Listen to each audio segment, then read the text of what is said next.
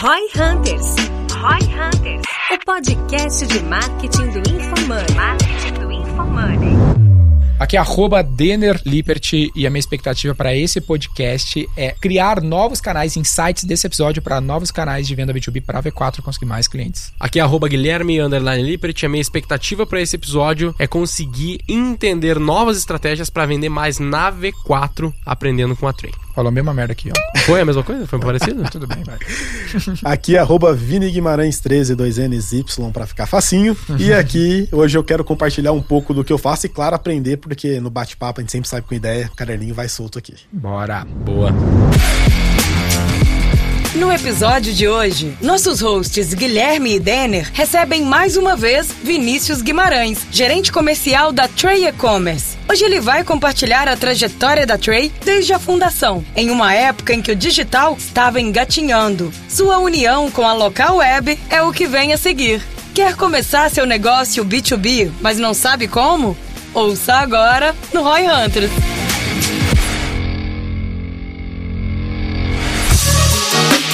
Fala galera, hoje para alegria de todos vocês, nós estamos aqui como sempre, ou nem sempre, eu e o Gui, e com um novo amigo, co-host aqui, o Vini, da Trey, que já gravou um episódio com a gente, e a gente manteve ele aqui para gravar mais um com a gente como nosso convidado novamente, nosso co-host novamente, para a gente falar hoje um pouquinho mais sobre vendas B2B. né? A gente fez um episódio sobre e-commerce, na especialidade deles, só que ele está hoje liderando as frentes de aquisição de clientes para a Trey, que adquire clientes B2B. Então, para todo mundo que adquire clientes B2B, seja uma plataforma, seja uma empresa como a V4 de serviço, esse episódio vai ser útil para você, porque essa é a nossa ideia nessa conversa aqui hoje, né, Gui? Primeira vez na história que um, um convidado grava dois episódios direto com a gente, eu acredito, né? Sobre dois temas diferentes, e normalmente a gente divide o episódio, um episódio em duas partes, né? É, eu tinha até, a gente tem que lembrar aqui de mais um ponto que é mega importante, que é o nosso patrocinador, a Minimal Club.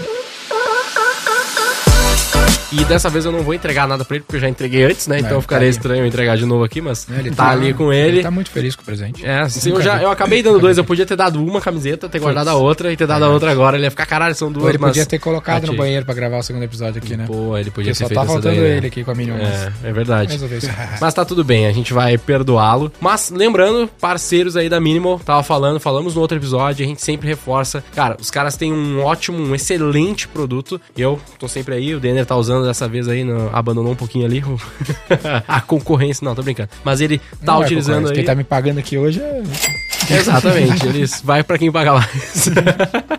Mas realmente é muito É bom. muito bom, é muito bom. E pra você que é ouvinte do Roy Hunters, você tem um desconto pra fazer sua primeira compra. Cara, use esse cupom porque você não vai se arrepender. Eu tô realmente indicando porque eu uso, eu uso sempre. Se você me conhecer na rua ou qualquer lugar, você vai ver que eu vou estar de minimal com 99% de certeza, porque é só o que eu uso hoje em dia. O cara que é Roy Então, é Hunter muito tá bom. sempre buscando um hack na vida pra ser mais eficiente e Minimal Club é um hack pra isso, porque reduz a tua tomada de decisão no dia a dia com um produto de longuíssimo prazo. A gente tava falando de uma super marca aqui que o Gui foi comprar uma camiseta básica, ele pagou uns 300 e poucos reais numa camiseta. Camiseta, não Sabe, de camisa. várias supermarcas que fazem isso e logo a camiseta desbotou e tu fica pensando, porra, tomei a decisão certa, tem que ir lá pedir pra trocar, trampo, trampo, trampo. O cara que é Roy Hunter, que é um hack pra ele não se incomodar, melhor custo-benefício de longo prazo e ainda reduz a tomada de decisão no dia a dia, porque tu incorpora esse estilo minimalista que não tem erro. E hoje eu saio de minimal e durmo com a camiseta de 300 reais. Não porque é o que sobrou, sobrou fazer isso com a tua vida, lá, cara? né? Tu não, quer fazer isso com a tua vida. né? Então, Minimal E- Club, Roy20, cupom,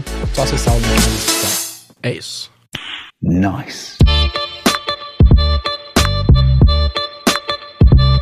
Vamos falar sobre como conseguir milhares de clientes. Quantos clientes vocês têm lá na Tray hoje? Esse eu não posso falar. Não pode? não Porra, posso. começou. Os caras de capital merda. aberto estão todo encolhidinho, cara. Porra. Capital aberto a gente não pode falar. Mas são mais de. São milhares. São milhares, são milhares. milhares. São milhares. São- mais de 10 são mil? Mais de. São, São mais de 10 mil, menos são- 15 mil? São milhares, tipo, mil milhares ou tipo mais de 10 mil milhares? são, são bons milhares, mas a gente não pode São falar. bons milhões. Todas as empresas, né? Ele tem algum tem- número que tu pode falar pra gente ter um grau de dimensão? Cara, o que tá no release, que só tá quando no sai no release de resultados, mas aí ele sai como local web commerce, ele já sai como uma parte de e-commerce da local web company, então ele... Isso já saiu? um- Saiu, saiu Ah, tá. E recentemente. qual, que número que tem lá, tu sabe dizer? De cabeça, todos os dados. Não, tem que abrir Puta, cara, aqui. não li.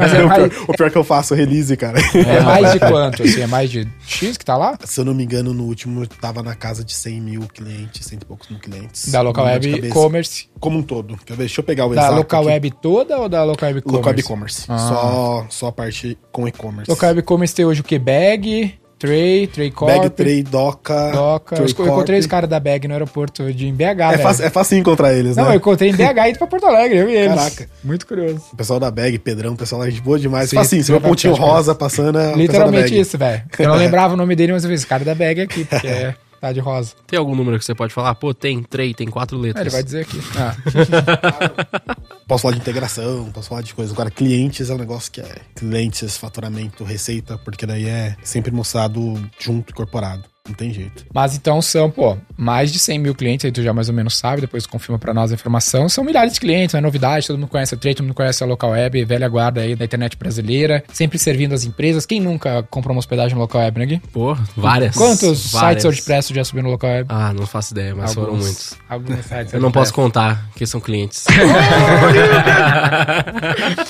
E, pô, tem muita gente que tem dificuldade com B2B, né? O cara às vezes nem olha pra internet, porque ele acha que a internet é B2C es- especificamente. Obviamente, a primeira lição que a gente sabe é que não existe, na verdade, um cliente B2B, né? A empresa não compra nada, sempre é uma pessoa comprando algo. E a gente tem bastante experiência com a V4 mesmo, né? Adquirindo aí eh, milhares de clientes ao longo dos anos. E a gente até tem a parceria com a Trade, a gente vai falar um pouco sobre isso, sobre formas aí de adquirir cliente. E da tua experiência, Vini, como é que tu tem vivenciado isso? Já era. Porque tu vem de e-commerce, né? Então tu tava acostumado a adquirir clientes B2B, e aí tu veio pra Trade pra adquirir clientes B2B. O contrário, né? B2C, Tava B2C, sabe como se e, veio e foi pro pro B2B. B2B. É isso. Isso. Como que foi essa transição? Tu sentiu dificuldade ou meio que as mesmas coisas se aplicam? Olha, é mais dificuldade porque muda muito o que você acompanha, o que você tem que estar de olho. Um, são muito menos personas. Então, Total. quando você vai falar em B2C e automotivo, vim de um lugar que tinha 15 mil itens diferentes, que ia desde coisa de bicicleta pra coisa de caminhão. E, cara, é muito Você fazia umas boleia top? Não boleia, mas a galera, a galera tunava muito caminhão, viu? Isso É, eu a posso galera, galera tuna tuna caminhão, existe caralho, todo o mercado tudo. negro de Ah. tunar de caminhão. não Exato. E os que é mais louco disso aí é que os caras tunam os caminhão que não são deles, que eles só trabalham no caminhão, mas eles modificam Personaliza, todo o bota um caminhão. ETzinho na Ah, antena. a gente vende ETzinho de dois mil reais pra colocar no caminhão. Num cliente nosso. Aham, num cliente nosso. Usa no caso. Três, cliente? Eu acredito que ele usa três, se eu não me engano. Top da boleia, conhece esse? Opa, usa três. Usa três, né? usa três. Top usa da três. boleia. Tá anos com a gente. Ele vende anos. ETzão, velho, que tu coloca na Aham. antena do, do É uma caminhão. loja de tuning pra É, caminhão. Loja de tuning de caminhão. É Need for Speed de caminhão, velho. Esse é um bom- Esse é um bom joguinho pra lançar, né? Porra. É fera demais. E, aí, quando você sai do B2C, que é essa loucura, cara, Uhum. que você tinha que falar assim: comecei no atendimento, depois fui fazer descrição, fui fazendo vídeo, fui aprendendo pra caramba de marketing. Era um negócio que você tinha que pegar assim: você tava à volta no mundo. É muita coisa diferente que você tem que falar. É, aí, quando eu venho pro, pro B2B, beleza, a primeira coisa que eu fiz quando eu pro B2B foi criar persona, né? E aí você fala, pô, é muito menos, Uhum. legal. Só que a venda B2B, por característica, cara, ela tende a ser mais técnica, no Total. caso de plataforma. Então você tem que entender a fundo. Ela é menos impulsiva, né? Exatamente. É uma decisão que ela demora mais, ela é mais cíclica. Que a pessoa não acorda no dia de manhã, no meu caso, ela fala assim: puta, vou montar um e-commerce. Não é assim que, é Sim, que sim. acontece. Então ele vai entender, tem comparações que você tem que fazer, tem que estar muito dinâmico. E é um mercado que mexe constantemente. É. Então, sei lá, tem um negócio que o Meta vai lá, fala, metaverso, né? Que a gente já Uhum. falou no outro episódio, que fala um negócio no minuto seguinte tem a galera assim, e aí, quando que vai ter metaverso na Trade? Aham. Então você tem que estar aberto, tem que ter toda essa sinergia. É, Mas e o outra coisa, é- né? Tu mudou de B2C pra B2B e mudou de um varejo pra uma indústria, no fim das contas, porque tu tava num varejista que vendia produtos dos outros e hoje tu tá numa indústria de software, né? Ela Exato. vende o seu, fabrica o seu próprio produto. Vai no SaaS, né? No software. Exatamente, fazer esse detalhe aí também, porque então o teu marketing antes era muito mais promoção e publicidade, e agora ele passa por produto também, desenvolvimento de produto que antes talvez tu não passasse. Isso faz muita diferença. Porque se a gente acerta um produto, que é raro pra cacete, então assim, um produto muito singular, que resolve uma puta dor, ele traciona muito. Mas a verdade no é que a maior parte dos produtos tem uma competitividade ali com vários outros players que a galera fica se matando. Acho que o primeiro insight que eu vejo que sim tem bastante diferença de B2C para B2B é a questão dos níveis de consciência do consumidor. Porque B2C normalmente já existe um consciente coletivo, eu sempre falo disso. Então, Minimal Club. Todo mundo sabe que é a camiseta preta minimalista. Um, já sabe Já o que, que é a camiseta preta, velho. Básica, tem um algodão melhor, simples. Então o cara vai comprar por impulso, ah, minimal legal, 20%, não sei o quê. Vai ser mais fácil de vender, não tem discussão. O cara tá direto no produto. Agora, quando tu vender numa plataforma de e-commerce com integração e marketplace que tu pode distribuir via um fulfillment, tu já tá falando com a maior parte do mercado, ele não faz ideia do que tu tá falando. A gente tá um cara que nem consciente do problema, tá? Quem dirá da solução para esse problema, quem dirá dos produtos, quem dirá dos vendedores. Ele precisa navegar por essa esteira. Por isso que o embalde, ele faz tanto sentido em B2B, né? Porque o embalde que foi lançado lá, consolidado, não sei se criado especificamente, eles falam que sim, pela HubSpot, que era um sistema de CRM, né? De automação de marketing, porque o cara precisava elevar esse nível de consciência e o conteúdo era a ótima maneira de fisgar esse cliente e falar, ó, tu tem esse problema, então deixa eu te mostrar qual é que era desse problema, que solução que existe e por acaso eu tenho o produto, sou o vendedor deste produto para você. É bem nisso e, na verdade, minha primeira função no SaaS, no B2B, foi para implementar a estratégia de inbound dentro do contexto. E ainda Legal. mais quando a gente fala, puxando o ticket mais baixo, o mercado SMB, né? Quando a gente vai falar de, de B2B, você tem o Sim. baixo, médio, alto, megalomaníaco, tem tudo quanto é tamanho. Uma coisa é vender pro Petrobras, outra coisa é pra vender pro Zé Pneus da esquina. Exatamente. Uhum. E aí, por característica, é para SMB, né? No momento que entrava, tava mais para SMB, depois já Já deu um expandiu. pouco. Já tem bem mais clientes e enterprises enormes. E aí. Quantos por cento da carteira é, é SMB, quantos por cento é Enterprise? Ah, esse número aí não dá pra falar. Não tá no release, não posso. Mas é uma, uma participação bem alta já. De SMB ou de Enterprise? SMB é absurda, é o não teu- tem volume de cliente, é isso. Aí quando você vai cair pra GMV, tudo aí, a- Aí muda um aí muda, muda um pouquinho mais, tá? Mas a- o principal ponto foi isso, porque no varejo, produto, a pessoa é decidida, dificilmente eh, dá pra entrar, dá pra fazer inbound, tudo, mas normalmente é uma pessoa mais decidida, no. Tipo, caso. eu acho esse exemplo ótimo, que é tipo assim, o cara estuda em balde, daí ele vai lá e pega um cliente que vende geladeira, ele vai fazer um e-book de geladeira. Cara, não faz tanto sentido quanto faz um e-book de e-commerce, né? Como escalar a mídia paga no e-commerce, porque o cara precisa saber. Geladeira, só quero saber quem tem a mais barata, cara. Deu fim. Ponto. É, assim, com a capacidade, se cabe É. as coisas que eu preciso e preço. Vai ser É. muito nessa linha. E quando vem pra essa parte do B2B, pra SMB principalmente, você tem que buscar até antes, assim, ah, você tem esse problema. Cara, nem a pessoa sabe. Você vai pegar a, dentro da estratégia de conteúdo, por exemplo, pra Trey, a gente vai pegar a pessoa quando ela tá pensando em empreender. Ah, verdade. É, Quando ela porque tá tu querendo uma pega- renda extra. Tu pega o cara pré, né? Exatamente. Pré-business ainda. E por que que é importante na estratégia inbound? Não é só por, um, você aumenta o nível de consciência, você vai agregar valor pro que você vai oferecer no fim. Primeiro ponto Tu, básico. tu tem um cliente muito específico que ele, o cliente que ele tem é o empreendedor de FGTS. Sabe quem é? Não. Tu nem sabe o que é FGTS direito, né? Mais ou menos. O Gui nunca teve a carteira assinada Olha na vida. aí. Empreendedor de FGTS é o cara que é CLT, ele é demitido e ele pega a grana do FGTS. Ok? E aí ele usa esse dinheiro pra empreender. Esse é o empreendedor de FGTS. Ah, Tem muito. que é o tipo, cara é que vai lá montar a lojinha na Tray e Tem, começar. tem o do FGTS, tem o cara que vende a moto É uma dele, o carro persona que tu tem que escrever lá, empreendedor de FGTS. Não, ela tá lá, ela faz parte É, da é, aí pensa que é uma comunicação Caraca, inteira diferente pra esse cara, né?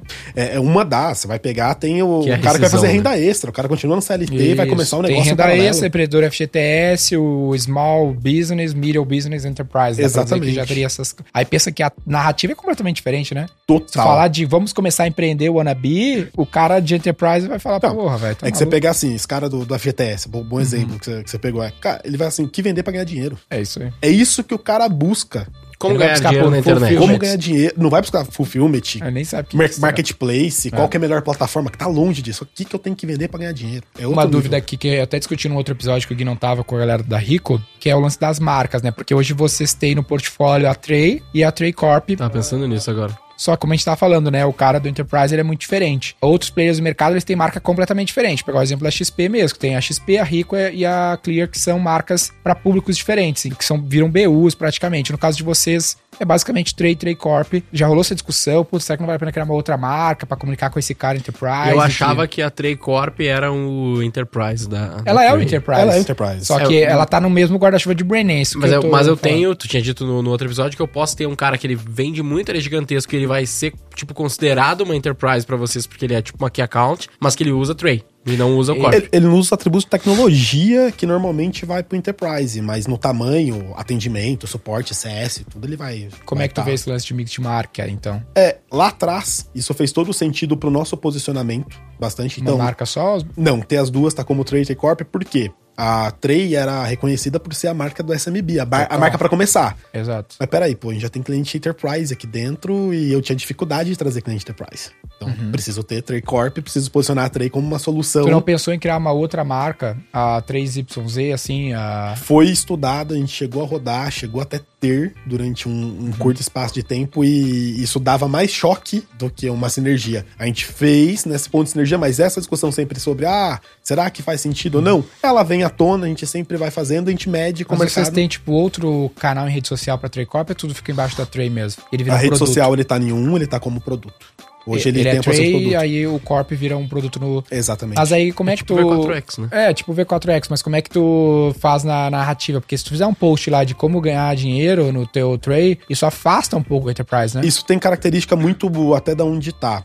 Vou dar um exemplo de canal. Uhum. Ah, o meu SMB tá muito, por exemplo, no Instagram hoje. Tá. Mas o meu Enterprise tá mais no LinkedIn. Só que o meu SMB não tá no LinkedIn. Aí tu tenta corrigir a narrativa baseada no canal. Exatamente. E a gente trabalha muito na segmentação, principalmente Uhum. na entrega. Porque organicamente, hoje, vamos ser real, a entrega é baixa. Sabe o que é um lance que eu acho que faz diferença no B2B, velho? É que a marca não tem o mesmo peso que tem no B2C do tipo. Eu tava comentando pra galera da Rico que tava aqui. Eu sinto uma coisa quando eu uso meu cartão no Nubank versus quando eu uso meu cartão na XP. Entendeu? Eu me sinto um cara muito mais XP quando Mais eu sênior, uso né? e muito mais Nubank, tá ligado? Então eu acho que quando a XP vai lá e cria a Clear ou a Rico, que, é- que seria mais o Nubank da XP Inc., é por esse motivo, porque o cara que usa XP talvez se sinta ofendido de usar Nubank. Que no caso da Tray, ou no caso da V4, no B2B, tem menos. Como é uma marca de supply, né? Ela tá mais no back-office da, da empresa, não tá no front, o cara não fala assim, ah, eu sou Tray, assim, como é, eu sou XP, ou meu cartão, eu uso, tá no meu celular, daí dois cliques aparece aqui É isso aí. ele não pega tanto quanto tem isso, sabe? É que nem eu Exato. que tava falando com eles, tipo, a galera já ouviu isso aqui, mas a Fiat é a dona da Ferrari. Então a mesma marca que produz Ferrari e Uno é a mesma empresa. Mesma fábrica. Mas o cara que compra Ferrari não quer dirigir um Uno, né? Não quer ser associado a essa marca. Que é um Exato. problema de B2C que não tem tanto no, no B2B, né? Não tem. E é até uma característica que vai tendo de mercado, quando a gente estudou, a gente usou muito o exemplo de banco, né? Você vai Uhum. sair no banco lá, você vai. Vou usar o Itaú como como Você tem o Itaú normal, É o depois XP, você vai. fala de outro. Ah, Vamos ficar aqui em casa. Vamos ficar em casa.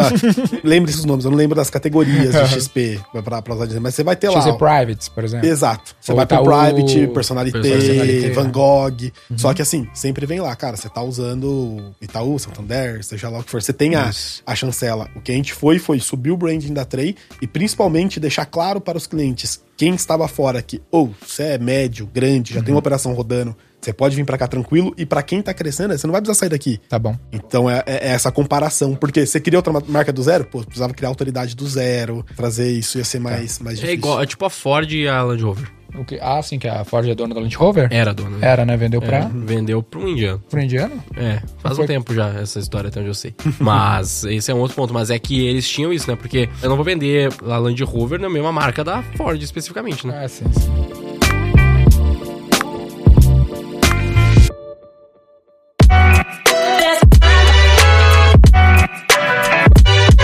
Aí tá, beleza. E hoje, como é que tu vende? Como que o B2B vende com a internet? No caso, tu é SaaS, tem umas peculiaridades, mas vamos navegar por elas aí. Fala aí pra nós de campanhas de venda, formatos de venda que tu acha legal pra galera. Cara, tem de tudo, né? O principal é não ficar em uma só. Por exemplo, você tem posicionamento em evento físico mesmo que a gente vai. Você tem Fora E-Commerce Brasil que a gente vai e que traz uma, uma porrada de cliente, que é um baita no posicionamento a fazer. antes da gente falar de evento, eu imaginei que tu chegaria nele. Ele não deve ser teu dia a dia, né? Teu dia a dia, o que- muito o que, menos. que vem tua venda do dia a dia? O principal que a gente tem, mídia. Mídia é paga. Mídia paga. Google Search, provavelmente. Search, Tem que estar no search. meta. Vamos falar de search um pouquinho. Search, tu coloca tudo que dá de dinheiro, de budget lá? Não. Tá. É Não? a menor parte hoje.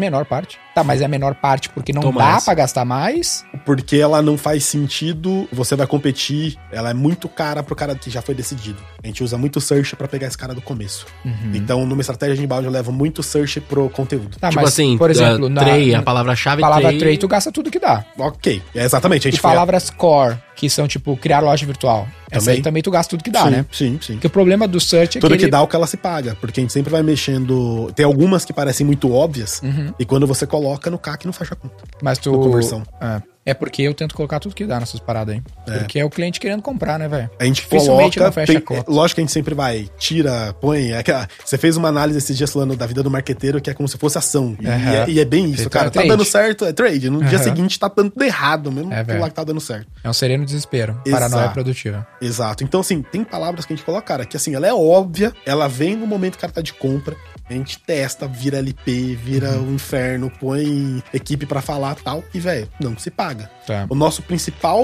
linha que a gente olha é o o CAC analisando junto com o LTV. Tá então, também, lógico que nem se eu for comparar o CAC que eu tenho, que eu posso ter para um SMB, é diferente do que eu posso ter para um Enterprise. Posso gastar 6, 7, 8 vezes mais para trazer um Enterprise. Porque Claro. no o LTV dele vai ser, 100%. vai ser maior e Tá. aí a gente. Nessas campanhas básicas aqui de search, a gente tá fazendo marketing direto pro cara fazer um trial na plataforma. Ou É, hoje a conteúdo, Trey né? não tem trial. Não a Trey, trial? a Trey é 100% para venda. Por isso que ir para final nem sempre faz o, o Então sentido. eu cliquei lá em Tray, eu vou me cadastrar pra comprar ou eu tenho um. Você compra direto. Não tem inside sales? Tem site sales. Se quiser falar com inside sales, Se ou eu quiser? se você quiser, você compra direto, self-service. Mas Tá. eu também tenho o canal. E na parte do que a gente faz a qualificação, então eu pego o cara lá que vender pra comprar online, depois ele vai tendo nível de consciência. A gente já tem tudo isso automatizado e com pontas a gente vai dando. Uhum. Chamadas até em mídia, por exemplo. Tem hora que eu apareço em mídia pro cara que a gente sabe que tá quente. Que ele visitou a escola de e-commerce, que é o portal de conteúdo várias vezes, já Uhum. consumiu material de fundo, já visitou a Trey uma, duas vezes tá comprando, aparece cara, você não quer falar com alguém, tirar suas dúvidas? Tá. Qual que é a sua dúvida da Trey? Quer testar a Trey? Tem a loja demo lá.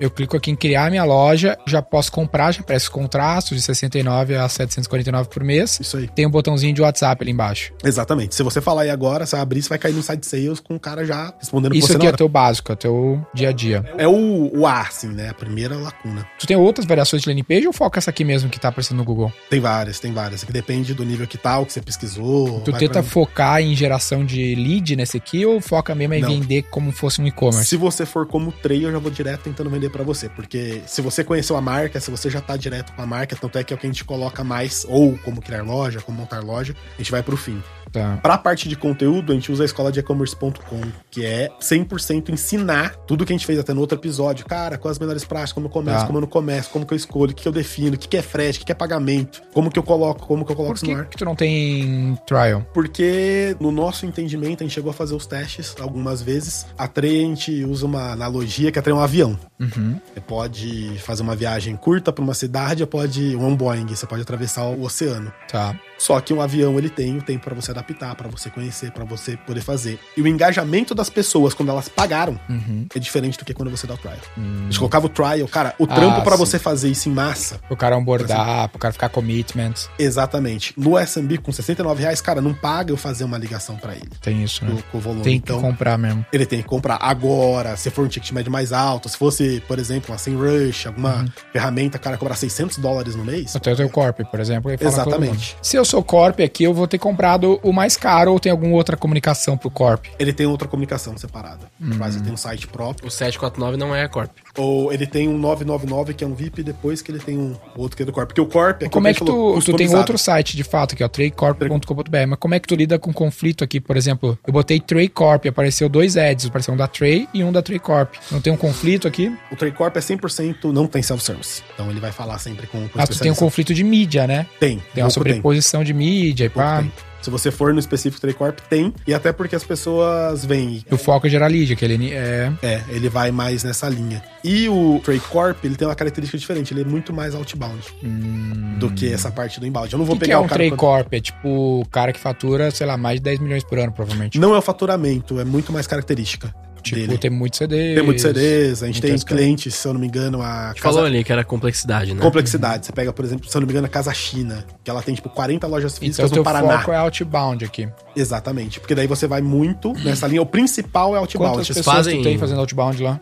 Hoje, se eu não me engano, são quatro, cinco pessoas Só? que ficam. Caramba, temos que aumentar esse time aí. hein? Aí tem que falar com a galera lá, libera o budget. É, libera nós aí. Mas tu chega a fazer, tipo, o outbound atrás do concorrente? Tipo assim, o cara tá usando tal Também. conta e você fala, pô, você tá usando essa empresa aqui, essa empresa é merda, vem pra Trey. Pra tudo. E como que você faz isso? Como é que você prova que tu é melhor que X? Você vai no ponto a ponto pra você colocar. Vocês fazem, vocês fazem tipo um debriefing do cara? Exatamente. Hum. Você tem que Um, pegar review- um, review. assessment. Exatamente, você tem que pegar ponto a ponto dele. E principalmente quando você vai colocando no ponto a ponto, tem características de mercado, às vezes, que o cara tá gastando horrores pra ter o mínimo, Uhum. ou vice-versa. Porque às vezes tem coisa assim, a gente tem clipe de implementação própria dentro da Trade. Por exemplo, acompanhamento de CS. Nós temos concorrentes nessa parte de enterprise que você quer ter um CS, não é nem da própria plataforma, vai ser terceirizado, que você vai ter que pagar pagar, ele fica com o bolo e lá a gente consegue já dar isso Tem, redondo. Eu é achei- comum no mercado ter algumas dessas plataformas mais enterprise que elas que tu faz meio que tudo com parceiros, né? Não é nada com a plataforma, é tudo com parceiro, né?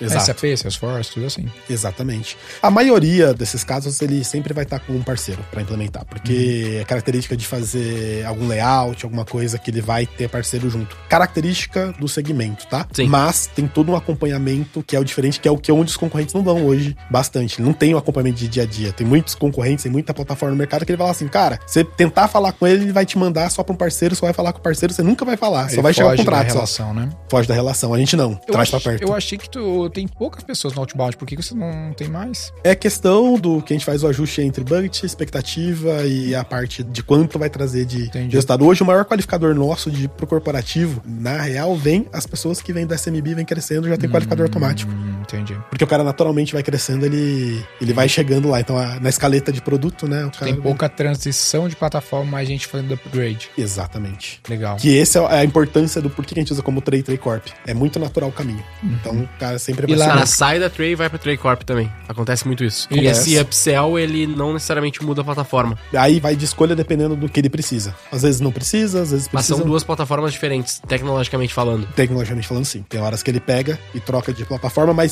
Eu só se for posso- algo muito, muito peculiar. Quanto que eu tenho que pagar no mínimo pra ser Tray Corp? Porque eu não poderia começar na Tray Corp pra já começar pronto pra, pro futuro. Pode, É tipo Mas- mais de mil reais? mas ele sempre vai É, não na vai valer a pena pra muitos clientes. né? Mais de quatro? Depende, aí ele vai depender do que Não, vai. Tem cara que vai colocar, porque ele tem como ter por fixo e FI, ou um Tá. fixo mais alto e não tem E FII, a é tua galera de outbound é pequenininha, mas tua galera de inbound é maior? É grande. Eu tenho separado pra trabalhar hoje. Só da galera produzindo conteúdo e antes de ir Ah. pro Inside Sales, são pelo menos umas 15 pessoas, colocando o time todo. Tá, e o time de 20. vendas de inside sales aí? O time de vendas, ele tem ao todo 20 pessoas. Fora outbound ou com outbound? Fora o outbound. Legal, aí atende lead. Aí Isso. Tray Corp e Tray ou Tray? Trey. Só Trey Trey. Corp, Trey Corp ele já é mais enxuto a, Tá. a operação. Porque ele deve ter menos demanda nesse caso. Exatamente. Aí eu vou fazer uma pergunta que ele não vai responder, mas vocês investem mais ou menos quanto de mídia Ah, pra trazer os caras? não tá no Não posso, não posso falar. Nenhuma média. Nem uma média. Não, tudo bem. Mas o que, que é o- hoje? Tá, beleza, a gente tem esse funil de marketing direto, beleza, funciona. Então eu vou lá no Google, buscou pela minha solução, pelo nome da marca, marca dos concorrentes, core, tudo vai aparecer, vai cair. Aí pode ser um funil mais automático, porque o produto é low Mais ticket, curto. ali do caso da Trail, pode ser mais cadastro mesmo, cai pro Inside Sales, que é o caso do Tray Corp. Temos duas opções aqui, a depender do quem tá nos ouvindo no seu B2B. Qual que seria outra trilha aí de campanha que tu faz? Aí tem balde clássico mesmo? Tipo e-book, web, Tem né? E-book que a gente faz, tem os materiais, coleta de lead, vai tra trabalhando Desse material, e-book, gerou o lead, o cara se cadastrou pra baixar teu e-book lá. O que acontece com esse lead daí? Ele passa a receber pelo e-mail, que é o básico, mas a gente tem todo um funil de nutrição também feito baseado no comportamento via Pixel, via API. Então, mesmo tipo de conteúdo, eu sempre vou mostrando na mesma etapa e um próximo passo para ele através de remarketing durante um período nosso que a gente tem de Isso muda a trilha de, de conteúdo que tu manda pra ele também. muda totalmente. E- Se eu entrar num artigo no meio do caminho por remarketing, Você vai ver do resto- meio pro fim, você não vai ver que tô. Entendi. E aí o meu fluxo de e-mail marketing também muda. Também muda. E tu consegue ter um CAC decente nesses funis? Sim, ele é o mais efetivo. Qual Ah. sistema vocês usam pra e-mail? Para e-mail, hoje a gente tá na RD. RD, pode crer. Estamos trocando. Imaginei. É, né? Você podia usar uma coisa mais parruda, né? Active. Vamos mudar pra Active? Ah, Active. Active é bom, a gente tem um desconto na Active lá. Se quiser. Galera, Não, quiser um desconto na Active, fala com a V4. mais de 40% de desconto, né? Eu acho que é 30, 40% pelo menos de desconto. Na nossa mão. E aí, A gente implementa pra você. E aí o, o Active passa a ficar infinitamente melhor porque ele fica vermelho. É, com a V4 fica vermelho. Então não vou pegar mais. O Active é muito bom, vai. Muito bom mesmo. É muito bom mesmo. É, e isso é como se estrutura. Eu acho que esse é um principal ponto de quando trabalha com inbound. Quando Uhum. eu vou fazer meus, meu networking, eu vejo muita gente falando de que, ah, inbound e-mail. Eu falo, porra, velho, isso é muito pouco do que você tá, que você tá falando. Uhum. É, que a gente fez na adaptação, que foi um salto pra nós de volume, de estratégia, foi o que é um lead? Começa por aí. Aí Hum. no mercado só vê muita lead, é o cara que te deixou pelo menos um dado, um e-mail. Cara, o cara que visitou pra mim É um hoje, lead. ele é um lead. Total. Eu só trabalho com ele. Tem pessoas que compram comigo que Ele eu só é vou lead, saber quem ele é. é realmente no, no dia que ele contrata. É porque ele é um lead, ele só não é tua mídia proprietária. Tu tem que pagar pra ativar ele de novo. Exatamente. Mas o cara do e-mail tu ativa ele sem pagar, né? Só que na mídia, como a gente baseia nele no remarketing, ele fica muito mais barato. Então, por exemplo, Pra eu trazer, a, em vez de comprar a palavra, o começo lá, né, que a gente tá falando, em vez de eu comprar uma palavra que 15 de CPC, Uhum. que vai ser um parto pra se pagar, se eu colocar numa taxa de conversão mínima aí de, de, de Vai compra, uns 200 conto. Exatamente. Que ele vai ser muito, muito pesado pra pagar. Por que, que eu já não. Eu faço no conteúdo que eu tenho lá, às vezes, média de 70 centavos, de 50 centavos, e eu já pesco o cara que ele já me mostrou pra mim por interesse do que ele foi fazer. Tem Total. um lance que eu acho que é importante falar de embalde, cara, é uma regra básica, que é conteúdo define audiência. Porque qual que é o problema? Vou dar um case do e-commerce. Se ele fizer um, um e-book ou a V4, ele, vamos dizer que seja pra Trade Corp ou pra V4, que seja assim, ó, como começar do zero no e-commerce, cadastra isso aqui e baixa, versus um conteúdo, como escalar sua mídia paga no e-commerce, o tipo de gente vai ser muito diferente. E o cara que quer escalar mídia paga no e-commerce, ele já tem mídia paga no e-commerce, então é um perfil mais parecido talvez pro Trade Corp, né, mais parecido com a V4. Dá pra ir um pouco mais até. Assim, como tratar, você pode ter nas linhas do, Isso. do- do- da mídia paga, como começar do zero, como escalar de 10 a 30 Isso. mil, como escalar de 100 a 200 O mil. ponto é, se tu fizer o como começar do zero, tu vai atrair um wannabe, né? Um cara que quer começar. Perfeito. A depender do teu caso, ah, não faz sentido, porque olha que pegadinha. Aqui o custo por lead é bem menor, porque, né, muito mais pessoas querem começar do zero do que pessoas que querem escalar. Realmente. Só que custo por lead não paga o boleto. Não adianta o custo por lead barato se o cara não comprar no final. Então, a, Lead não paga boleto. a melhor pagar mais caro nesse cara. Por isso que pra nós no B2B, a melhor métrica não é CPL, é CPMQL que a gente chama na V4, que é o custo por uh, lead qualificado market. Ou é, Cost per marketing É. qualified lead LQ. em inglês. né? MQL. MQL, tem- MQL. cada um dá um nome, mas é o lead qualificado. qualificado pelo marketing. Então, ó, o lead qualificado por marketing desse daqui, ou seja, eu paguei 100 reais pra cada lead, a cada quatro eu gerei um, um lead que levantou a mão, que falou, ó, quero comprar, quero falar com o vendedor. Então, se eu paguei 100 reais pra cada lead e a cada quatro eu fiz um MQL, fiz 400 reais de MQL aqui. 100 Bacana. reais por lead, 400 Agora aqui eu tava pagando 50 reais no lead. Bem mais barato que o 100 que eu tava pagando aqui. Só que eu precisei, velho, de 10, de 50 leads Para dar um. para dar um MQL. Aqui foi muito pior, né? E mais interessante ainda no B2B, no caso da Trade não tanto, mas na Trade Corp eu acho que sim, tu tem o lance da curva de conversão, né? Na Trade o cara entra e compra. Na ele imagina que o cara gera o lead, demora um Não, papo. demora. o- Você vai pegar o tempo de vida, o lead time ali pra poder Isso. fechar, é diferente. Enquanto o, no, no SMB é dentro de um próprio mês. Aí que te fode teu CAC. Por isso que o MQL é importante no B2B. Porque no B2C, o CAC é papum. Não. Clicou, comprou. Já foi. Então, a mídia de hoje já dá o CAC de hoje, de máximo dois, três dias. No caso do B2B, se tu for ver CAC com a mídia que tu gastou hoje, não bate, porque Não o cara demora. Esse é um ponto que você sempre tem que Isso. falar, pegar às vezes com gestão, se não entender, Isso. que se não entender de Sabe o que, que a gente fez que foi maneiro, velho? A gente fez tipo um cohort retention do investimento do mês. Olha que louco. Então, ó, investi um milhão de mídia esse mês. Gerou esse caminhão de lead neste mês. Então eu botei aqui, ó, gastei um milhão neste mês. Quanto que eu vendi? Ah, vendi 100 contratos. Tá, mas no mês que vem eu vendi quantos contratos dessa safra de leads? Aí eu vendi mais 10. Quanto que eu vendi no terceiro mês? Vendi mais 5. Daqueles mesmos leads que eu paguei aquele mesmo milhão. Esquece os milhões que eu vou estar gastando É nos outros É meses. bem cohort retention mesmo. É um isso. cohort retention de ROI, tá ligado? Sim, sim. Não, tem, tem Isso, dados meu, muito, é louco. Dá muito seis malucos. meses, tá vendo, convertendo lead daquela safra. A gente já chegou a ter mês, assim, que a gente vai olhar de tudo que a gente fechava por safra, a gente também faz esse acompanhamento, que 60% do que você fechava era dentro do mês. Beleza. 40% do resultado tava, Tava fora. distribuído nos Aí próximos. cê- tudo que você faz, a gente tem muito essa visão de que é o tempo. Às vezes eu mudo mídia hoje, seja subindo, seja alteração, alguma coisa. Aí a galera fala, cara, o que, que mudou agora? Cara, agora nada. Eu vou sentir daqui 40 dias. Mas como é que tu tem o cheiro de que tá indo bem? Pelo MQL. Porque tu teve o MQL aqui, Tem- então tu já sabe, ó, duas tá coisas, indo né? bem. Porque eu sei que a cada 3 MQL eu faço uma venda. Então se foi 400 reais aqui, eu vou gastar, cara, uns 1.200 reais, mil e poucos reais pra fazer uma venda. Só que vai demorar ali uns 3, 4 meses baseado no meu cohort retention de, de, de safra de Você olha, você olha aquele que fecha imediato pra poder dar uma É. Tem que dar até previsibilidade. um nome pra isso, porque eu nunca vi isso. Esse lance da retenção da safra. Da, Não, da entendi. safra. É que eu não sei se seria bem cohort retention o nome. Ele é um cohort, não é retention, ele é um cohort conversion, É. tá ligado?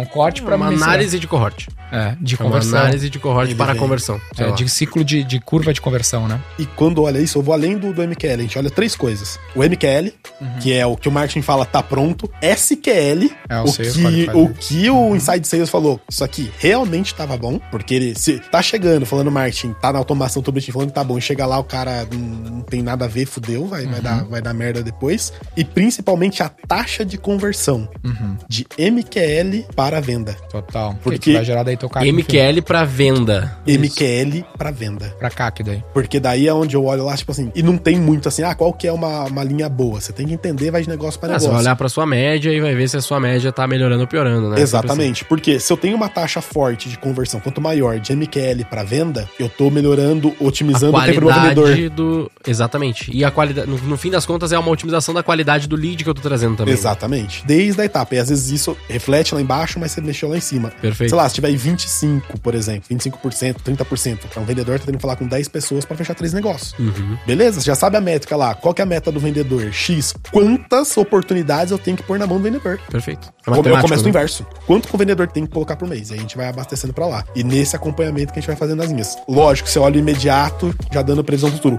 O bolo fica muito maior com o passar do tempo com os acertos. Bom demais.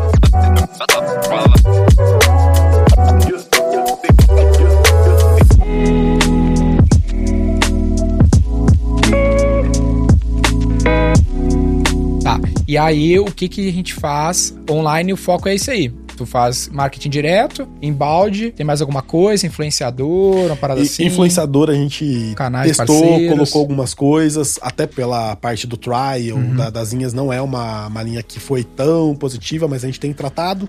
Tem alguns que sim, tem alguns que não, então a gente tem uma leva que a gente tem dos fixos. Tá. E a gente vai testando sempre alguma coisa nova ali. E tu tem exemplo, eu queria voltar no inbound ali, porque tem um negócio que a gente fala sempre no inbound que é legal, mas tu tem exemplos do que, que são conteúdos de inbound de vocês hoje? De funil de inbound? De funil, Que que é quer conteúdo nome? É. Nome, É, tipo geral. assim, começando, que, qual que é o primeiro passo do cara, mais ou menos Tem que algum tipo de grande conteúdo. case que tu lembra que tu fez e É, arregaçou, essa é foi bom pra pergunta. caralho.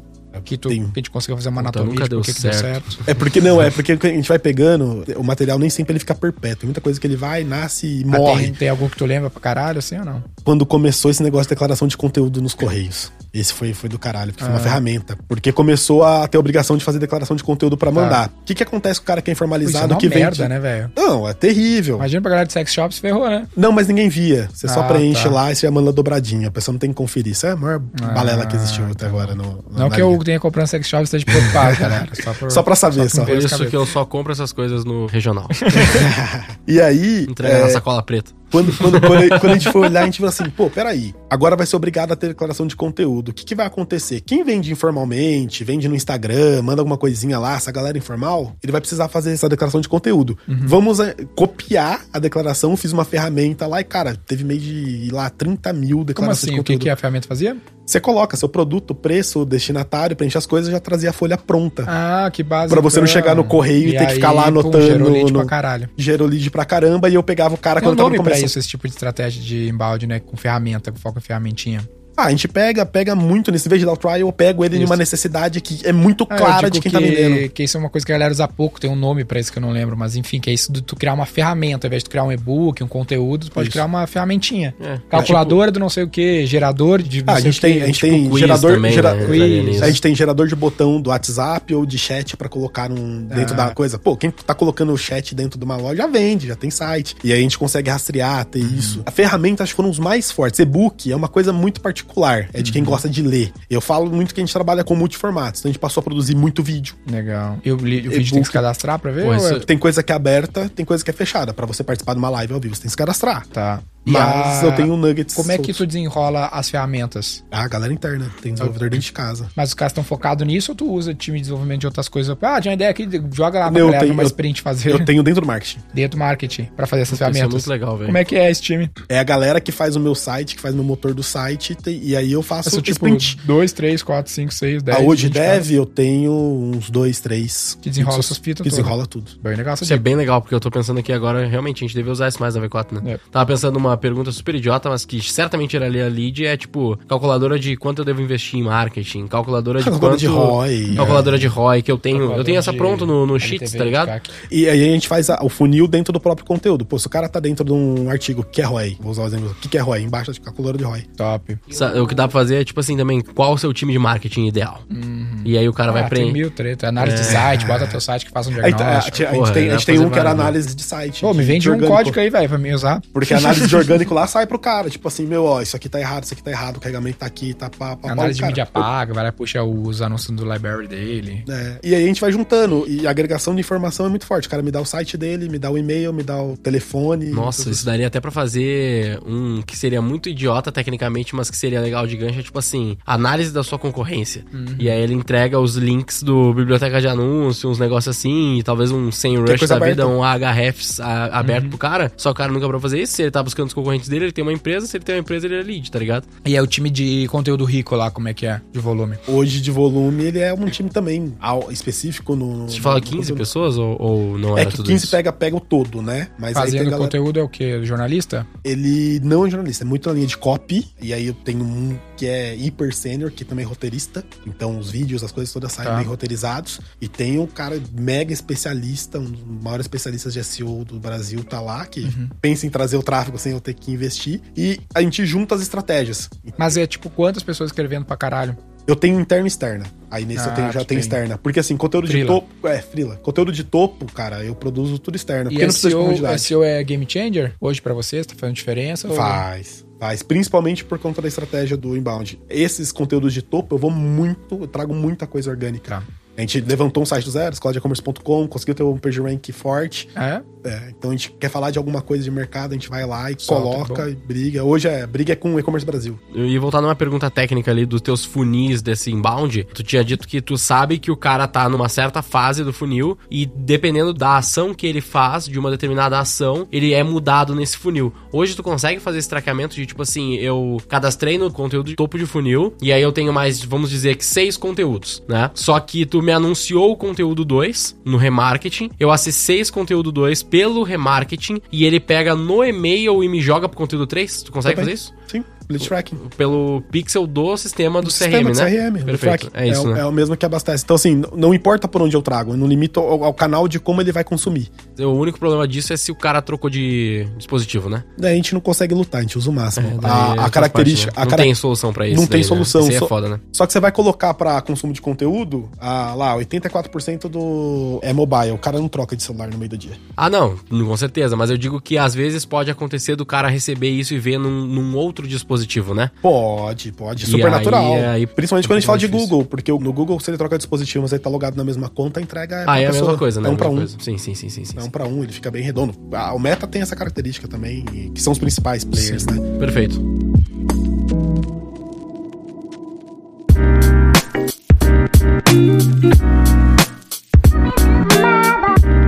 Falar um pouquinho de evento. Como é que é evento pra vocês? Faz sentido? Vale a pena? Ele Feira? faz A sentido. gente fez o e-commerce Brasil uma vez, foi uma bosta, né? Você tem que estar muito alinhado, cara, com, com respondi, persona, com, com algo a muito cara. Eu, redondo. eu fiz, fiz só a cara de que só. foi uma bosta. Desculpa, eu esqueci que eu tô num podcast.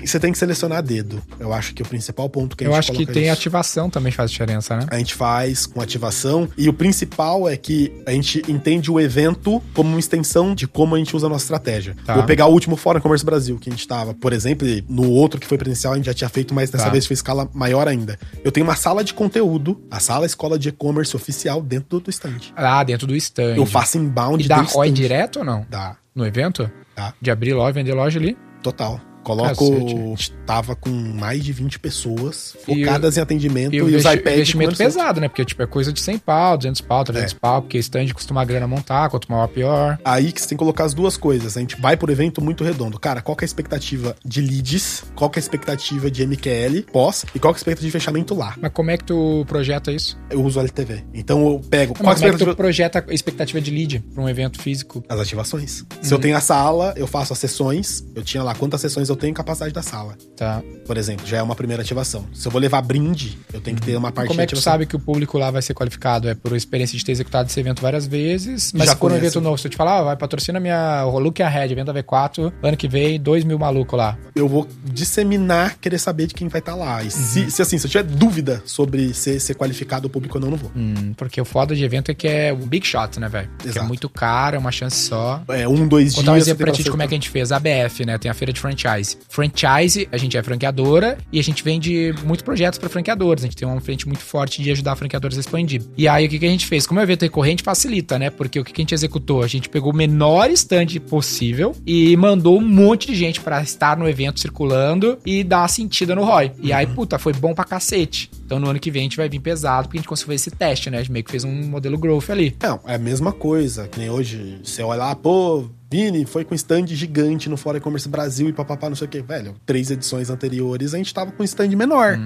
Só que a gente foi entendendo, testando e validando que funciona. E um lance que tu falou aí que com certeza é um aprendizado é a questão do live marketing, né? Como que tu faz a ativação? E se tu só sentar lá, montar um stand, ficar sentado, esperando as pessoas baterem na porta, Que é o que a maioria faz. o ROI tende a ser baixo. Eu gosto do merchandising. Ah, Que é tipo assim, conteúdo. Ou eu vou ser palestrante. Por exemplo, tem uns eventos grandes que vão rolar agora e a galera cada vez tem me convidado mais pra palestrar. Aí, Isso faz sentido você colocar, porque o cara vai ver, vai. na real, não, velho. Aí que eu não vou. Por Porque Porque eu faço o pitch no palco. Entendeu? Verdade, eu faço verdade. pitch no palco. Ó, me- a dica de pitch de palco também. Essa aqui vai ser pica, aqui vocês vão gostar. ó. Essa eu pedi com o Joel. Não pode, contei essa? Não pode botar QR Code mais em PPT. Hum. Sabe por quê? Por quê? Porque Android não lê QR Code nativo, só iPhone. E a maior parte das pessoas não tem iPhone. Pro cara é, que tu tem que ter Você app tem que ter um de leitura. tem um aplicativo app pra pra ler QR Code. Não, isso eu sei, é. Então, Faz- como é que eu fiz no último evento? Me manda um DM, tipo, eu apareci no Sebrae. Ah, Eu mas dá pra usar assim, ManyChat, né? ManyChat. Manda no Falei, DM. manda o DM tanto. pro V4, manda uma mensagem, tem que ser muito for dummies, mano. Manda uma mensagem no Instagram da V4, escrito Sebrae, tava no evento Sebrae. Aí tu vai receber o curso de cientista de marketing grátis. Puta, velho. Gerou Todo lead, mundo- redondo, qualificou. Normalmente QR Code, o cara, ai, perdi, não vi, puta, não tenho. Não, Perfeito. é essa, essa Então, é quando a galera perfeita me mesmo. chama pra palestrar, que é uma estratégia ter esses speakers né, públicos, eu falo, galera, eu não patrocino porque eu vou estar no palco, se for palco principal, mais ainda. E aí é pitchzinho, dou um curso grátis pro cara, cientista do marketing, vai explodir de mensagem lá e aí eu boto o cara pra trabalhar. Tudo é de acordo com o público, cara. Agora, se eu não fui convidado e o evento é bom, aí eu tento patrocinar com inclusão de eu ser um palestrante, ser alguém da V4. Porque daí eu vou. É um merchan, eu faço parte do evento. Exatamente como tu falou. Nosso stand não é um stand pra vender, é um stand que tem conteúdo. Não, é se você abrisse na, na e-commerce Brasil, você abrir a- a- os horários ali, a- o line-up, tá lá, cara. Sala escola de e-commerce dentro do stand da Trade. Aí matou a pau. Então, assim, eu nem brigo se vai ter palestra. Não, eu pago uma posição já pra eu ter. Da fila. Os dois dias, não entra todo Porque, mundo. agora vendo isso, Gui, por que que tu acha que tu não conseguiu tirar a ROI do e-commerce Brasil na última vez que tu participou? Das vezes que eu fui palestrar lá, o problema foi que a gente tinha a palestra, mas era no, nos piores palcos ali. Mas tu fez o fórum e-commerce Brasil São Paulo aquela vez ou não? Não, o top, o evento topzera da- do e-commerce Brasil, não. Não teve, acho que no Não, que esse a gente foi não por fez. Esse a gente não fez porque foi a pandemia e não teve. Aí agora teve esse último que foi fudido lá, Botou gigante e tal. 2019. Foi E a gente não físico lá. a E gente esse a gente não não foi porque a gente já tava com a experiência ruim dos outros. Mas nos que a gente foi, era aqueles menores regionais, que tem áudio de Porto Alegre, ou de Curitiba, não sei o quê. E nesses, a gente nunca fez no, no principal. Os regionais. Os regionais, sou mantenedor da e-commerce Brasil, porque é pra nós paga, tá? Tá. A gente pode ir, a gente escolhe. Basicamente, não tem região que faz sentido. Mas aí você faz o quê? Você vai lá no dedo catar as pessoas, ou você faz um stand, você faz a palestra? Todos, quando tá como mantenedor, você tem stand em todos. Você tem direito ao stand Sim, em a gente fez isso, mas a gente não conseguiu tirar. É, aí isso, vai isso aí que a gente não conseguiu tirar ROI. Não tinha nenhum cliente decente dessa porra aí, Decente é o, key account, até onde eu sei, não. né? Será? Cara, tem- Mano, eu fui. eh, Qual foi o estopim lá pra gente? A gente foi num que eu não lembro onde era. Em Floripa. Foi Floripa. Foi no Centro-Sul. Foi em Floripa ano passado, se eu não me engano. E aí eu fui, o evento tava com um palco legal, só que na hora da minha palestra tinha uma palestra legal pro caralho no evento principal e eu palestrei pra tipo quatro pessoas. Ah. Quatro, cinco, seis pessoas, tá ligado? Meu. Aí foi Aí embaçado. Aí, aí a gente evento, parou. evento tem muita, tem muita Mas não gerou nada no, no, no- Nesses quatro, cinco, seis pessoas, não. E, e no stand também nada. não tinha stand nesse caso. Caralho, entendeu? fudeu. É que isso aí tem que armar direito, velho. A gente fez um que era um evento gigante em Santa Catarina também. Aí 4 mil pessoas e pá, a gente fez um puta deal, velho. Algo de 60, 70 pau. Ah, E aí, pô, eu tenho que estar no palco. Beleza, tu vai estar no palco, vai ter stand, pá, beleza. Cheguei lá, puta, mó trampo, mano. Eu tinha um casamento do meu sócio no dia em, em Ilha Bela, aqui em São Paulo. Então, pra Pertinho. mim palestrar de manhã em Floripa, eu tive que pegar um voo. Tinha que palestrar, pegar um voo, pegar um helicóptero em São Paulo pra chegar em Ilha Bela, que o casamento era às quatro da tarde. Não tinha jeito de ir de carro por causa que é Ilha Bela, que é uma ilha, tem que pegar uma balsa pra atravessar, não tinha como. Cheguei lá, puta, era trocentos palcos. Não era minha palestra no palco principal, era no palco secundário, que sei lá, o evento era de 4 mil, cabia, sei lá, 300 pessoas no meu palco. Lotou ainda, porque mal bem a gente tem uma mídia, mas, pô, não, nem de longe o preço que eu paguei. Eu olhei, pô, pro evento de 4 mil, vou dar A umas conta não 70 mil reais pro cara. A conta não fecha. A gente é. nem pagou, a gente tretou. É muito, Pô, é muito pagar. nessa linha aí. Você tem que jogar, que nem você joga pra CPL. Vou usar o exemplo da Commerce Brasil. Cada sessão que a gente tinha, dava pra colocar quase 40 pessoas na sala. A gente fazia oito sessões por dia. Quantos Oito dias? Dois dias. Então, pô, é, 8 vezes 40, não vou lembrar tudo de cabeça agora, mas a gente tinha feito, ó. Dois dias? 640 ali desqualificados. O cara esperou, esperou pra me ver. Como é que tu acertava o conteúdo pra ser um conteúdo sexy? Só conteúdo que não entregava no evento, conteúdo na prática. O cara saía de lá. Tinha gente que falava, não saía da sala, sentava lá e falava, cara, eu não Ah, vou sair lotava? porque. Lotava. E sempre com um parceiro trazendo conteúdo ou era time de vocês? Tinha alguns influenciadores nossos, práticos, e tinha galera, os especialistas internos também. Opa! Pode dar conteúdo, dar o conteúdo é pode muito falar, bom. Pode, levar, contar, pode levar. Pode Pô, contar. e, e aí, ó, o lance pra caminhar pro final, que a gente não cala a boca, a gente começou agora a fazer uns collab. A gente faz muito collab na V4, então desde dos que vocês já veem mais, mas a gente também tá começando a fazer um 4A, porque qual que é a lógica aqui pra vocês sacarem? Pô, a gente tá vendendo pro mesmo público, velho. Então vamos dizer que eu tenho um evento lá que vai custar 50 mil reais. Pô, 50 mil reais é salgado. Mas será que eu não posso pagar 25, a Trey paga 25 e a gente faz uma ativação em conjunto sobre e-commerce, monta um stand sobre e-commerce, com os conteúdos sobre e-commerce, eu boto os meus embaixadores, boto dele, e o lead sai lá, comprando loja da Trey e serviço da V4, a gente racha o custo e o cara vai precisar ter um bom cross-sell entre os serviços. É isso aí. Então essa é uma dica boa pra galera do B2B Isso que é faz bem pouco, legal né, mesmo. velho? Que é o cross-sell, então... E isso aí é, é mágico, cara. É mágico quando acerta. De novo, não é todo evento. Por isso que começa desde a escolha. E não é só evento, dá pra fazer isso, meu, vamos fazer um, produzir um conteúdo junto, né? De conteúdo rico, vamos impulsionar junto, cada um bota uma parte da Exatamente. mídia, a gente. Vocês nunca pensaram. é, e isso é muito legal, e, e entrando nisso, que é uma coisa que a gente vai fazer agora, vocês nunca pensaram em fazer eventos menores fazem, isso? pô. Já fizemos, Caralho. já rodamos o Brasil, já, cara. É. Sim, Conta um pouco Paramos pela pandemia. pode crer. Fazer pra caralho, né? Eu ia falar da ideia dos eventos menorzinhos, É, assim, de coquetéis e tal, mas, mas vocês já fazem. Conta um Hoje vocês pouco estão do- fazendo? Conta do playbook aí, vai Va- retomar agora. Vamos lá, vamos lá. Tem os regionais menores que a gente tá fazendo agora, em cidade, cara, 100 pessoas, 120, 150 pessoas no, e- no evento. no evento, que Tá. é o- uma das coisas que a gente tá fazendo junto com a, com a V4, inclusive, fazendo Uhum. em- pra, expandindo. Esse tá no ar, que é o que a gente vai, pega lojista físico, tudo isso. E em 2019, que foi o nosso ápice, a gente tinha o Trecommerce Conf. Uhum. A gente fez o nosso evento itinerante no Brasil. A gente colocava em média 900 pessoas por evento. A gente Em passou- cidades diferentes. cidades diferentes. Como é que era o playbook? Um, a gente tinha os parceiros, então tinha venda de stand e tudo, e a gente chamava já a nossa base no começo. Então eu tinha pelo menos 40, 50% do evento era a minha base. Nós chamava todo mundo ou só quem não tinha Não, loja? da tipo? cidade. Não, base de clientes minha mesmo. Eu ia pra Ribeirão Preto. Todo Mas mundo da por que, que tu fazia isso se já era um cliente ativo? Preto. Parceiros. Eu tinha os parceiros pra abastecer. Só que os outros 50% vinha ali aberto. Ah, que o, não cara, queria... o cara que é teu cliente trazia um amigo que é varejista e ainda não era cliente. Exatamente, puta, viu? A três. Dava couro com o teu cliente. Fazia um baita de um line-up, duas, três salas. O que, que é um baita de um lineup? A gente foca, você falou do conteúdo qualifica, qualifica o- o, Uhum. conteúdo tráfego, define audiência. define audiência. É isso. Então, em vez de pegar, sei lá, alguma coisa que é um famoso, um jornalista que não é nada linkado com e-commerce, eu levo, tipo, um cara, Diego Santana, Uhum. que é especialista em Facebook, e ele vai lá falar, mostrar Santana. na prática o Facebook. Uhum. Eu pego a Geisa, que é especialista em Instagram, que ergueu o negócio dela fazendo, colocava um real de mídia paga e levantou Uhum. a loja dela, que tá na Trey agora, e ela vai lá e mostra como ela faz. Top. Eu pego só conteúdo prático. podia botar os nossos clientes nessa, né? Botar os clientes que Pega a tem em case, conjunto. a gente case. vai lá, faz um painel, A gente, que tá começou, case. a gente começou a fazer isso também de levar cliente nosso pra evento pra fazer uma palestra contando o case dele com a V4. Isso é legal pra cacete, né? Porra, a narrativa é linda, né, velho? E tinha um outro porém, né? Assim, a gente fez as grandes cidades, pô, fiz São Paulo. Lógico, tem que estar, tem que passar por São Paulo. Fiz São Paulo, fiz Curitiba, BH e Porto Alegre, de capitais. Os outros todos eram interiores, mas regiões, assim, muito fodas de, de estado. Londrina, Ribeirão,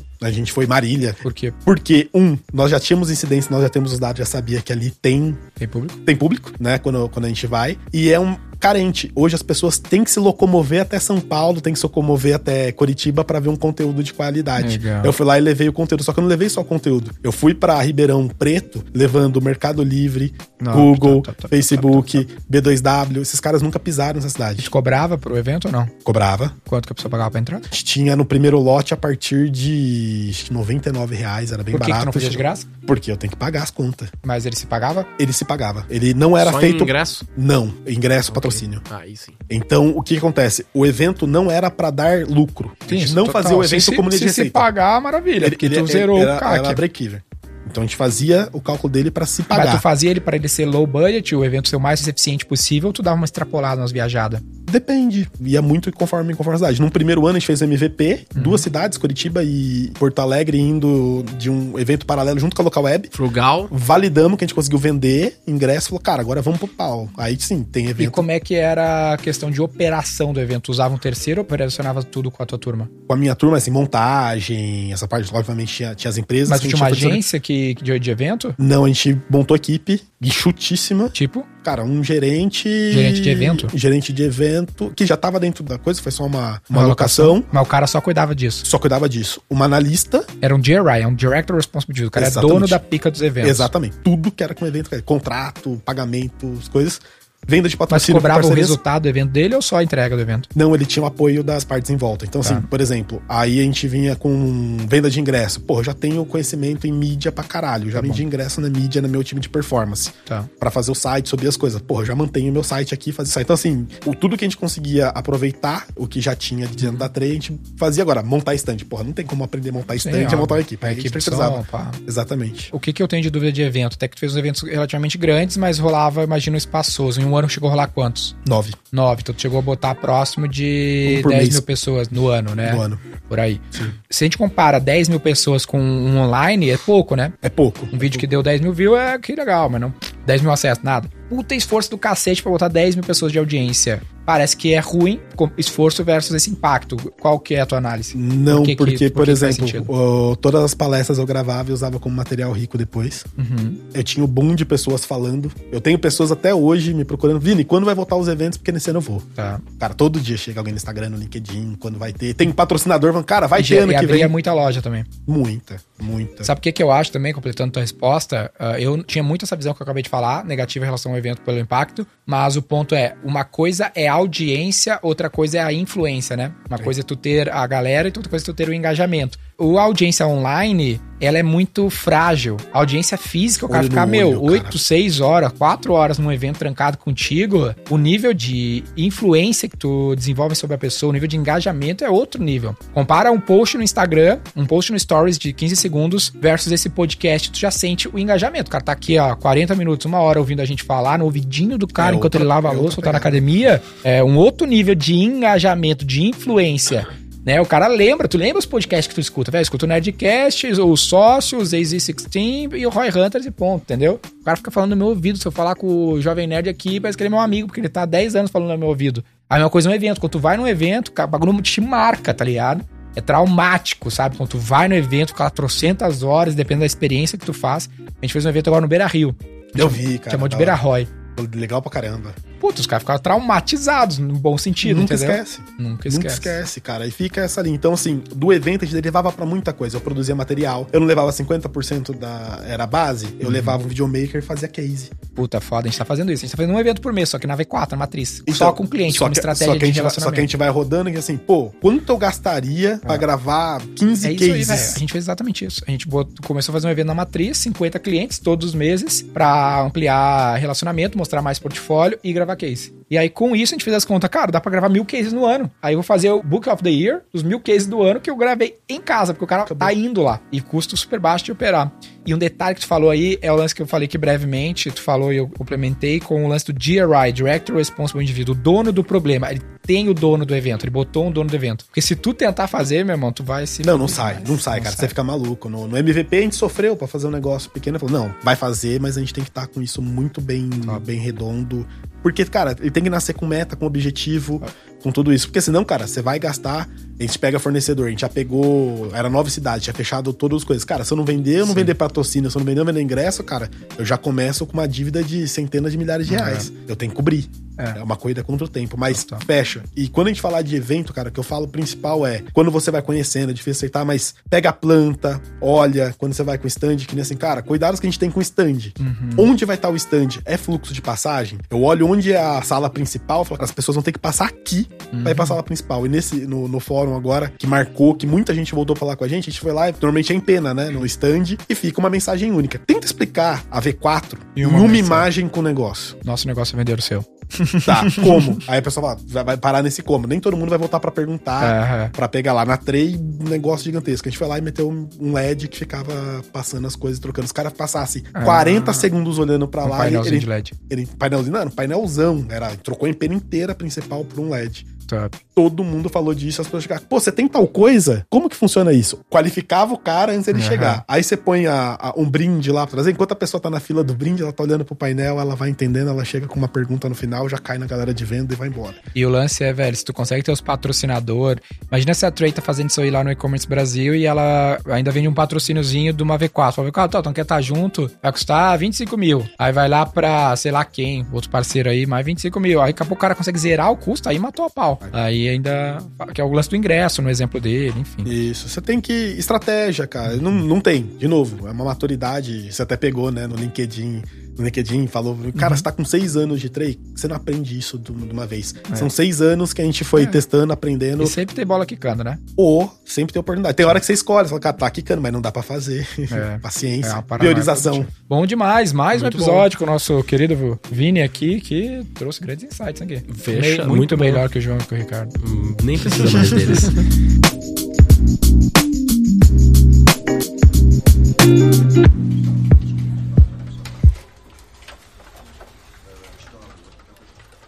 O nome do episódio vai ser Case B2B Trade Commerce. É isso aí? Foi exatamente sobre isso que a gente falou, né? Isso Tem é várias coisas no meio do caminho, mas é isso. É o case Uhum. B2B da Trade Commerce. Top. Não tem objeções. Ai, valeu! Bom, bom, bom, muito bom. Siga o Roy Hunters no youtube.com barra Roy Hunters e no Instagram pelo arroba Roy Hunter Oficial e faça parte do nosso grupo do Telegram com conteúdos exclusivos.